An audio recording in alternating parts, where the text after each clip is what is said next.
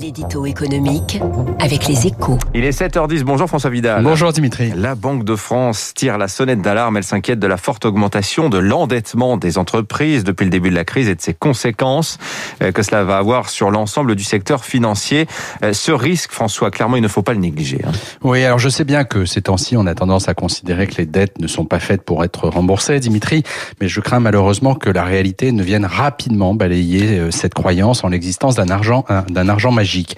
Le fait que nos entreprises aient augmenté leur endettement de plus de 200 milliards d'euros en quelques mois était sans doute indispensable hein, pour surmonter cette crise historique, mais c'est tout sauf anodin, et si rien n'est fait, on risque de s'en rendre compte à nos dépens, surtout si la menace d'une troisième vague de l'épidémie se concrétise, car ce stock de dettes pourrait rapidement se transformer en mur infranchissable pour de nombreuses sociétés, ce qui entraînerait à coup sûr de nombreuses faillites et pèserait sur les banques. Ah, Vous avez bien posé le dilemme, François. Que faudrait-il faire? Ben déjà, il faudrait commencer par repousser les premières échéances des 120 milliards de PGE, les fameux prêts garantis par l'État, dont le remboursement est prévu pour mars prochain.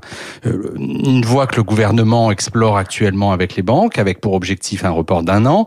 Mais pour vraiment changer la donne, il faudrait surtout réduire le montant de cette montagne de dettes. Et le meilleur moyen serait d'en transformer une partie en capital pour les entreprises. L'outil existe, hein, il s'agit du prêt participatif qui s'apparente à une action offrant une rémunération garantie. Et la bonne nouvelle, c'est que le plan de relance prévoit la mise en place de ce type de prêt. Mais les candidats ne se bousculent pas pour les financer pour le moment.